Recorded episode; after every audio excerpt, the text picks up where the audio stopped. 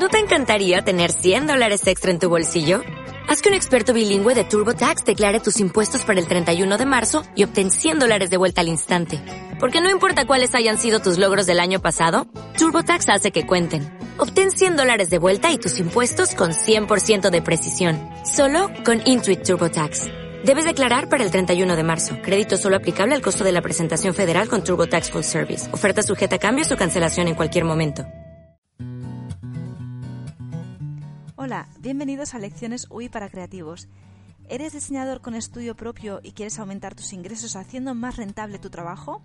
Este podcast es mi manual de trabajo para conseguirlo y lo comparto aquí, ahora, contigo. Soy María Pascual, diseñadora UI y programadora frontend. Dirijo mi propio negocio de diseño y programación de webs y apps, lidiando para ello también con la gestión, el marketing, las ventas y el resto de áreas del negocio. Este podcast es mi guía de trabajo que comparto con la comunidad y que va dirigida a diseñadores UI que quieren más beneficios de su trabajo y esfuerzo. Estos beneficios pueden ser en forma de dinero, pero también en forma de tiempo, en reducir quebraderos de cabeza, etc. Y para esto hablaré siempre de la forma más amena, próxima y útil para ti, con el objetivo de que te sea más fácil y viable descubrir cómo rentabilizar más tu estudio de diseño, tus proyectos, y por tanto aumentar tus beneficios y reducir tus frustraciones para conseguirlo.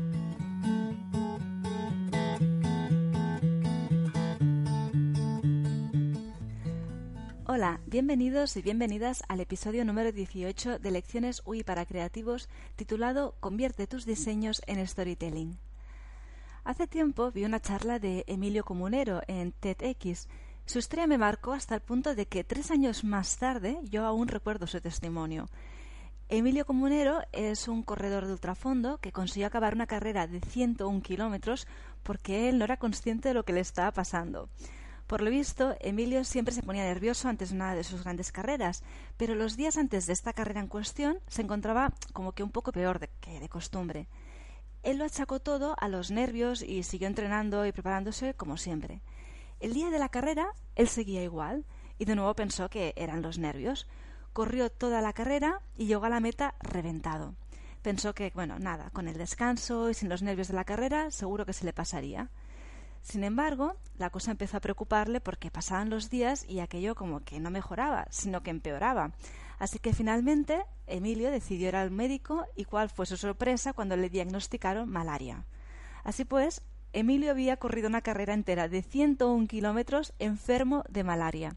Y encima lo hizo en un tiempo que, a ver, que tampoco estaba mal. Él mismo dice que tampoco bajaba su media así de forma estrepitosa, ni mucho menos la conclusión de Emilio fue lo que a mí me caló muchísimo y es que él mismo decía lo pude hacer porque no conocía mi factor limitante del momento. Si a Emilio le hubieran dicho justo antes de la salida que tenía malaria, él mismo lo reconoce, se habría retirado al momento. Lo que me dice la historia de Emilio y que me gustaría compartir hoy contigo es un mensaje doble. Por un lado está el mensaje que quería compartir el propio Emilio Comunero con nosotros sobre el que somos nosotros mismos los que nos imponemos nuestros límites, es decir, somos nosotros los que en muchos casos decidimos qué podemos hacer y qué no. A ver, tampoco se trata de hacer barbaridades como correr 101 kilómetros con malaria, pero seguro que si lo pensamos bien, hay muchas acciones o proyectos que no nos atrevemos a tomar por un límite que realmente solo existe en nuestra cabeza no tenemos una enfermedad como malaria o lo que sea que nos limita o, algo tan fuerte que nos esté limitando. Y aunque lo tuviéramos, el propio Emilio dice es que si no lo sabes, eres capaz incluso de superarlo. Fíjate qué fuerte que es el, el poder creer que puedes hacerlo o no puedes hacerlo. Por otro lado, hay un segundo mensaje a aprender de Emilio, en mi opinión, y es el cómo transmitió su aprendizaje explicando su historia calando de esta manera en mí y en muchas otras personas. Y es así hasta el punto que tres años más tarde de haber visto su charla, yo sigo acordándome de él cuando me planteo si puedo hacer algo o no. Porque esto es precisamente el poder del storytelling. Con él consigues que tu audiencia recuerde los hechos importantes y les impacte durante más tiempo. Puede que quien te escuche no recuerde luego las fechas, el sitio u otros detalles, pero recordarán tu mensaje si lo explicas a través de una historia. Tienes por lo menos muchísimas más probabilidades.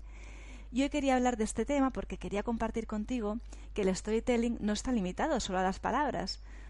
tus diseños también pueden convertirse en una historia por sí mismos y así ayudar a que los productos y los mensajes estimulen la imaginación de los usuarios y les incentive a tomar una serie de acciones o a tomar unas conductas determinadas.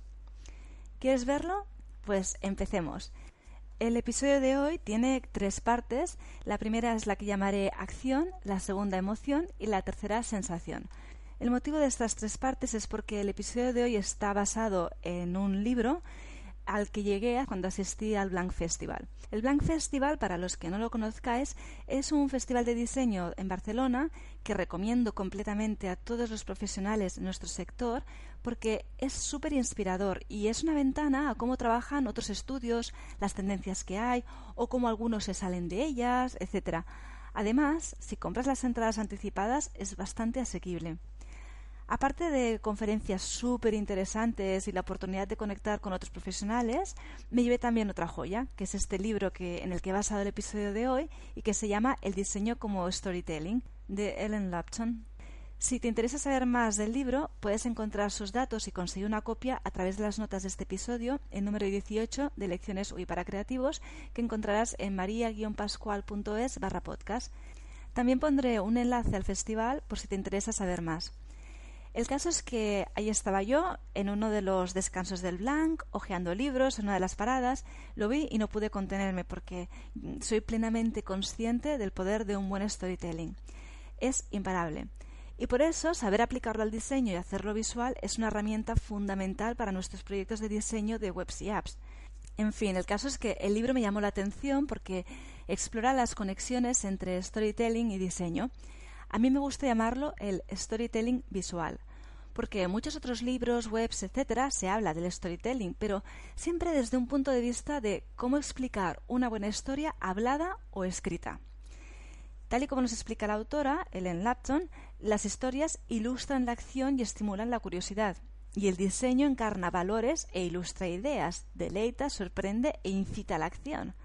Así pues, desde este punto de vista, ambos tienen mucho en común. Es, increíble que los sigamos tratando de formas tan separadas. El storytelling no tiene por qué limitarse a la palabra oral o escrita solamente. Tanto el diseño como las historias tienen el potencial de poder transferir información a la mente de otra persona, y es que ambos comunican más allá de la información. Si lo piensas bien, los narradores y diseñadores efectivos son aquellos que transmiten emociones, sentimientos y personalidad, es decir, ambas figuras están trabajando en un mismo sentido. Probablemente la pregunta que te vendrá ahora, después de haber oído esto, puede ser, vale, muy bien, pero ¿cómo logro que mis diseños se conviertan en esas historias que tocan a los usuarios hasta moverles incitándoles a actuar? Pues bien, el libro, El diseño como storytelling, te puede ayudar a hacerlo al ser un manual práctico y ágil para la acción creativa. Para hacerlo, examina la psicología de la comunicación visual, pero desde un punto de vista narrativo. Es decir, lo que hace es acompañarnos a ver cómo convertir nuestros diseños en storytelling para así estimular la imaginación de los usuarios e incentivar esas acciones y conductas determinadas que deseamos. No se trata de un libro sobre teorías y divagaciones varias, sino que es un libro efectivo sobre procesos de diseño.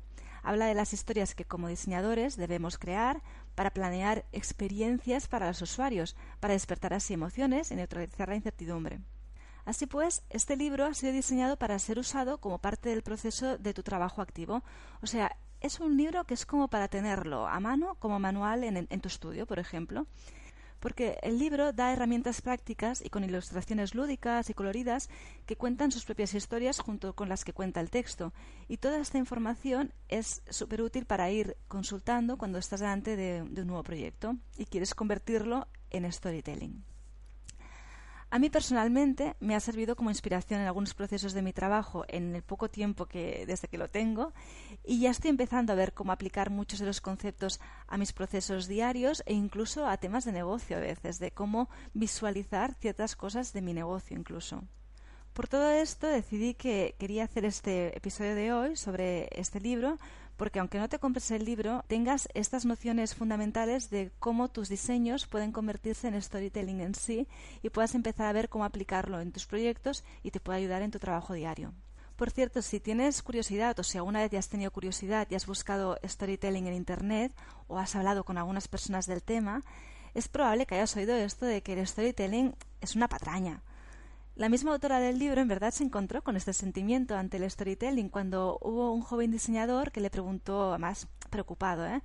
después de una conferencia en Nueva Orleans, si ella no había leído la entrevista a Stefan Sackmeister en la que decía que todo eso del storytelling era una patraña. E incluso este, este chaval le recomendaba leer la entrevista y como ponte al día, ¿no? La respuesta a esta objeción que da la autora en el libro es muy visualizadora porque ella compara el storytelling con una montaña rusa. Todos sabemos que las montañas rusas se diseñan para amplificar la intensidad emocional del viaje y para ello incrementan el suspense hasta alcanzar el cenit. El trabajo por aumentar e intensificar la experiencia de una montaña rusa llega incluso a utilizar recursos muy distintos. No todo es velocidad, aunque nos parezca así de entrada. Por ejemplo, Joel Beckerman, en su libro Sonic Boom, describe a un diseñador de montañas rusas que inserta una pausa silenciosa justo antes de la cúspide. O sea, cuando tú te esperes que te lancen ahí a toda pastilla, va y te paran. Y esa calma inesperada, lejos de, apaciguar, perturba a los pasajeros que no paran de preguntarse ¿algo va mal? ¿Se habrá estropeado la máquina? ¿Algo terrible va a pasar?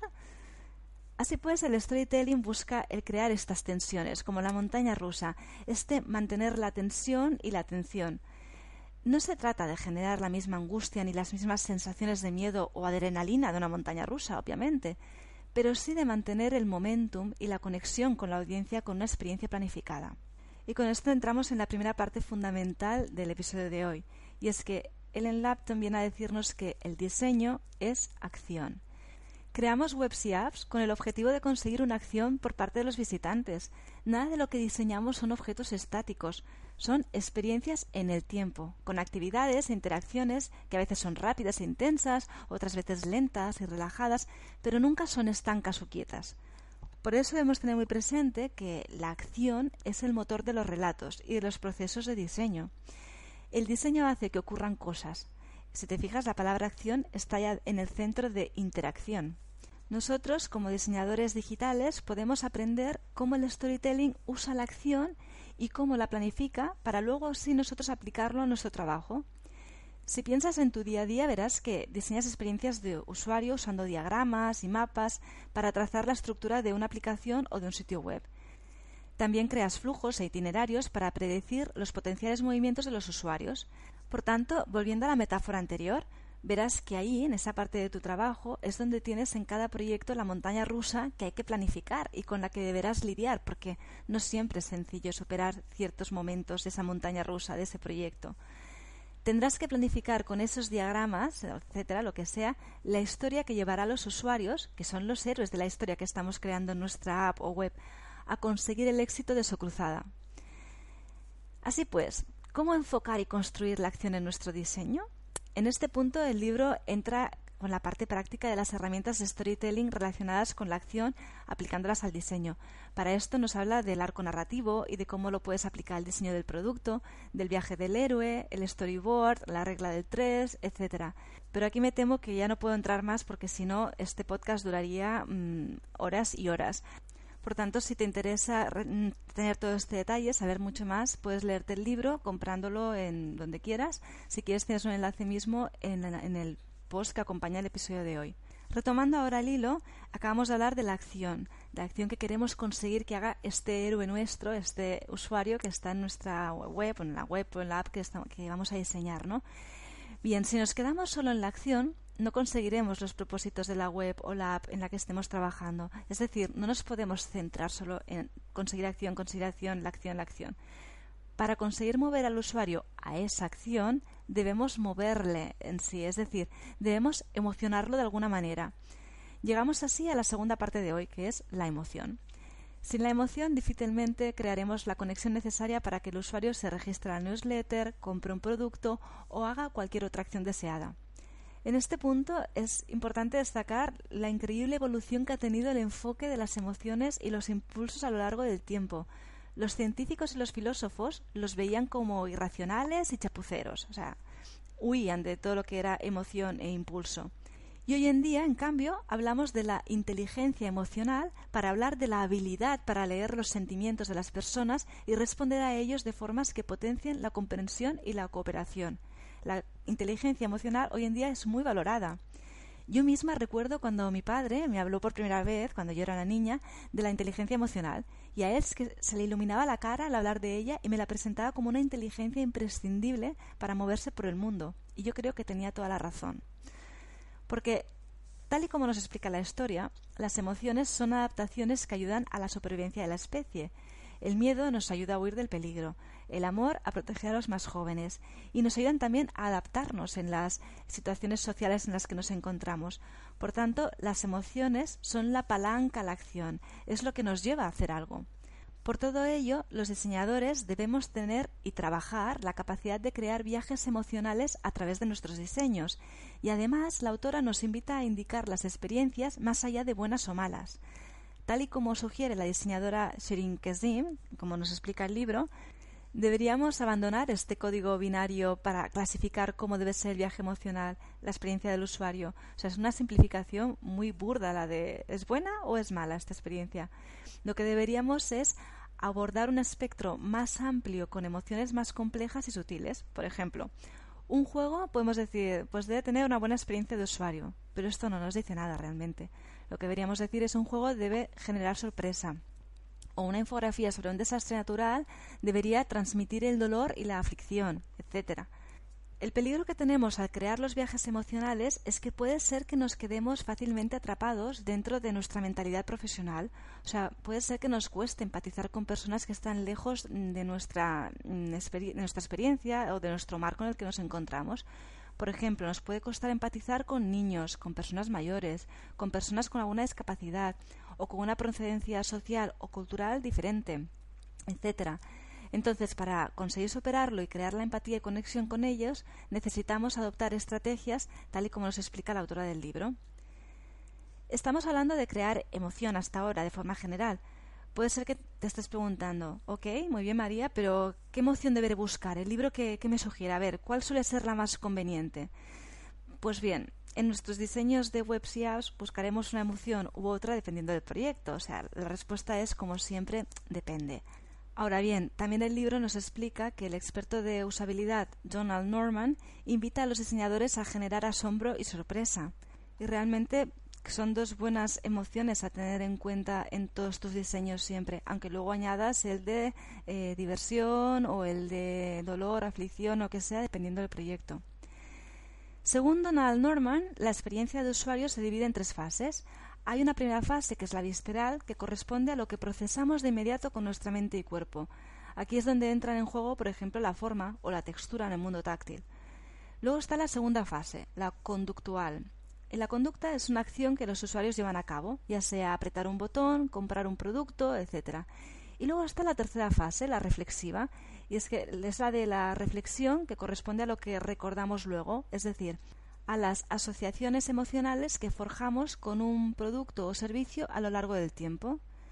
Las tres fases de la experiencia de usuario de Norman, si te fijas, recuerdan a la estructura básica del storytelling. Hay un principio, un nudo y un desenlace. Hay una primera fase visceral, contacto de, con nuestra mente y cuerpo. Luego hay una conducta, hago algo, el héroe hace una acción y finalmente llega esa reflexión final, ese desenlace. En el apartado de la emoción, el libro también nos presenta herramientas para poder trabajar a nuestros proyectos. En este sentido, nos presenta la economía de la experiencia, es decir, este nuevo producto que ha sustituido la venta de bienes físicos y que consiste en vender experiencias que suscitan emociones y generan recuerdos. Y esto abarca desde el Starbucks que te está vendiendo la experiencia de tomar un café, no el café en sí, hasta los, mm, los paquetes estos que vendes, el que una persona, bueno, regalas a una persona que se pueda ir a un hotel a disfrutar de esa experiencia magnífica, haciendo una cata y no sé qué, no sé cuántos, ¿no? El libro también nos presenta como herramientas el viaje emocional, la co-creación, los arquetipos, los emoticonos y el color. Todos ellos explicados de forma pragmática, con esquemas, diagramas e ilustraciones sugerentes. Como te decía, si quieres leer el detalle en el libro, que tal y como te comentaba antes, puedes hacerlo a través de este mismo del post de este mismo episodio, el número 18 en maria-pascual.es barra podcast. Llegamos así ya a la tercera parte, la sensación. Nuestra imagen del mundo está conformada en todo momento por lo que queremos hacer. Tendemos a ver aquello que estamos buscando. Ello conlleva que podamos ver la percepción en verdad como algo que hacemos, no como algo que nos suceda o que suceda a nosotros. O sea, cuando un usuario mira una app de una o una página web, no absorbe todos los detalles a la vez. Lo que hace el usuario es movimientos rápidos del ojo, los llamados tirones, para poder encontrar el precio, el titular, el producto o la foto que está buscando y descarta el resto en el proceso. O sea, como en una historia, la percepción es algo activo y temporal. Los usuarios de una web o app, además de mirar, actuarán, es decir, clicarán, moverán el puntero, se desplazarán hacia arriba y hacia abajo, darán al me gusta, etc. Y lo harán siempre como respuesta de lo que ven o lo que perciben. Es decir, toda visión implica acción e interacción. Esta reflexión es muy interesante porque lo que nos viene a decir es que a veces tenemos consideramos la percepción como algo pasivo. El usuario entra y percibe esto, percibe lo otro pero no nos damos cuenta de que el usuario va a percibir lo que él está abierto a percibir. Él quiere buscar, por ejemplo, entro a una tienda a comprarme un bañador y yo iré directa a bañadores, me llamará la atención los bañadores, los bikinis, complementos relacionados con aquello, pero no miraré el resto. Entonces, tener en cuenta esta, esta parte activa del usuario en cuanto a, a la percepción, a lo que va a percibir, es también una herramienta muy útil para nuestros diseños a la hora de crearlos. El libro entra más en detalle sobre este tema, eh, de la percepción y tal, e invita a los diseñadores a pensar sobre los caminos que deberán hacer los usuarios de una web o una app. Así, de forma muy resumida, podemos decir que el libro nos explica que una publicación o un sitio web, una app, son redes de pasajes y puntos de detención que se han diseñado para atraer y guiar la atención, para acelerarla o ralentizarla. Un proyecto de diseño es como un centro de actividad que cobra vida gracias al movimiento de las miradas y los cuerpos. Los diseñadores debemos, por tanto, saber cómo usar los recursos psicológicos para crear elementos e interfaces que permanezcan en segundo plano y solo pasar al primero cuando así se requiera. Y no solo eso, sino que también deberemos saber transportar la mirada a los nuevos lugares. Para todo ello, el libro nos vuelve a presentar herramientas y en este caso nos habla de la mirada, el poder ver, la evolución del ojo, hacia dónde va la mirada. También nos habla de los principios de la psicología gestal para luego volver a enlazarlo con la acción, la esencia del storytelling, al tratar el ofrecimiento o affordance, la economía conductual y el diseño multisensorial.